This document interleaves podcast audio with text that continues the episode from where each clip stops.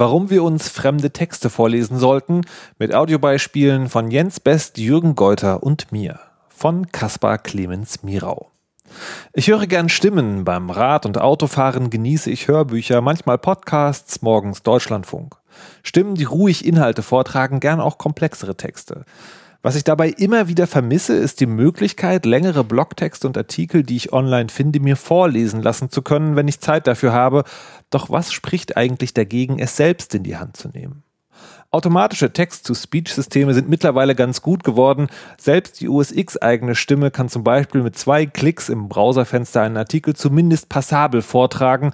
So klingt dieser Artikel hier. Warum wir uns fremde Texte vorlesen sollten, mit Audiobeispiel von Jens Best, Jürgen Geuter und mir. Die Lösungen sind aber noch immer Weilen davon entfernt, Artikel so vorzulesen, dass man gern öfter darauf zurückkommen möchte. Ich vermute, derzeit werden sie durch den Uncanny Valley-Effekt noch einmal unerträglich, bis sie endlich überzeugend genug sind.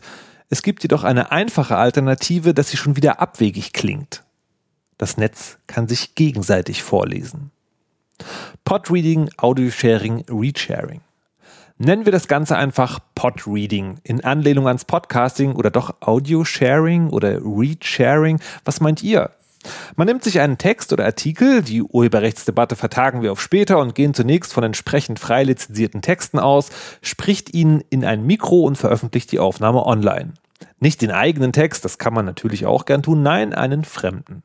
Das ist technisch mittlerweile recht einfach. Mit iPhone, Android, eventuell dem mitgelieferten Headset, der Soundcloud oder auch Phonic App kriegt man schon einfach Ergebnisse hin, ohne das Mobiltelefon auch nur aus der Hand zu legen. Zeitfaktor mit etwas Übung 30 Minuten für einen Text. Hören wir uns drei Beispiele an. Jens Best liest Sascha Lobo. Als Sascha Lobo vor kurzem einen seiner Das Internet macht keinen Spaß mehr Artikel in der gedruckten FAZ platzierte, griff Jens Best zum Mikro und las den Text unvorbereitet vor. Die digitale Kränkung des Menschen. Das Internet ist nicht das, wofür ich es so lange gehalten habe. Ich glaubte, es sei das perfekte Medium der Demokratie, der Emanzipation, der Selbstbefreiung. Der Spähskandal und der Kontrollwahn der Konzerne haben alles geändert. Jürgen Geuter liest Konstanze Kurz. Jürgen Geuter hat sich auf meine Bitte ein Interview mit Konstanze Kurz vorgenommen, was ob der besetzten Diskurs Diskursenden von Geuter und Kurz eine lustige Konnotation hatte. Wir sind Abhängige. Die Aktivistin Konstanze Kurz im Gespräch mit Jakob Augstein. Kaspar Clemens Mirau liest Jürgen Geuter. Und ich nehme Jürgen Geuters neue Kolumne Connected zum Anlass, selbst einmal auszuprobieren, wie schnell das mit dem Vorlesen und Veröffentlichen klappt. Das Digitale schmeckt zu Minty von Jürgen Geuter. Fazit, man hört mich atmen, Zischlaute, die Pausen sind zu lang, aber hey, für den ersten Versuch doch auch nicht schlecht. Allen Beispielen ist gemein, sie sind technisch alles andere als perfekt, sie sind nicht professionell vorgetragen und dennoch bieten sie für interessierte Hörer einen Mehrwert. Warum? Warum also sollte man Artikel vorlesen und anderen zugänglich machen? Es ist vor allem eins, einfach und zugleich wirkungsvoll.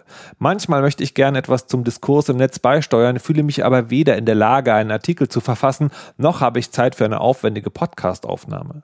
Die Zugänglichmachung von Texten durch Vorlesen ist eine noch unterschätzte digitale Kulturtechnik, mit zugänglich meine ich hier nicht barrierefrei, denn erstens ist eine Datei auf SoundCloud wahrscheinlich noch nicht als barrierefrei zu bezeichnen und es gibt natürlich etliche Screenreader-Apps, die, die den Nutzer nicht abhängig machen vom guten Willen anderer. Das Vorlesen kann aber eine Lücke füllen. Mir fällt es manchmal schwer, komplexere Texte am Rechner zu lesen und ich würde es gern auf die Bahnfahrt verschieben, dort aber eben akustisch. Oder man geht einer Tätigkeit nach, könnte zuhören, aber nicht lesen. Das Vorlesen von Texten kann sowohl das zeitlich asynchrone Teilnehmen am Diskurs ermöglichen, als auch die zeitlich nahe Teilnahme am laufenden Diskursen. Durch eine weitere an dieser Stelle befindet sich eine Lücke im Artikel, die ich nicht deuten kann.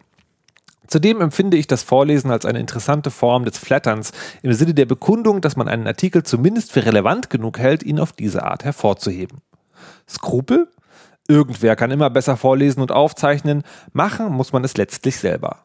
Und ein nicht perfekt aufgezeichneter Text ist besser als keine Aufnahme. Wirklich.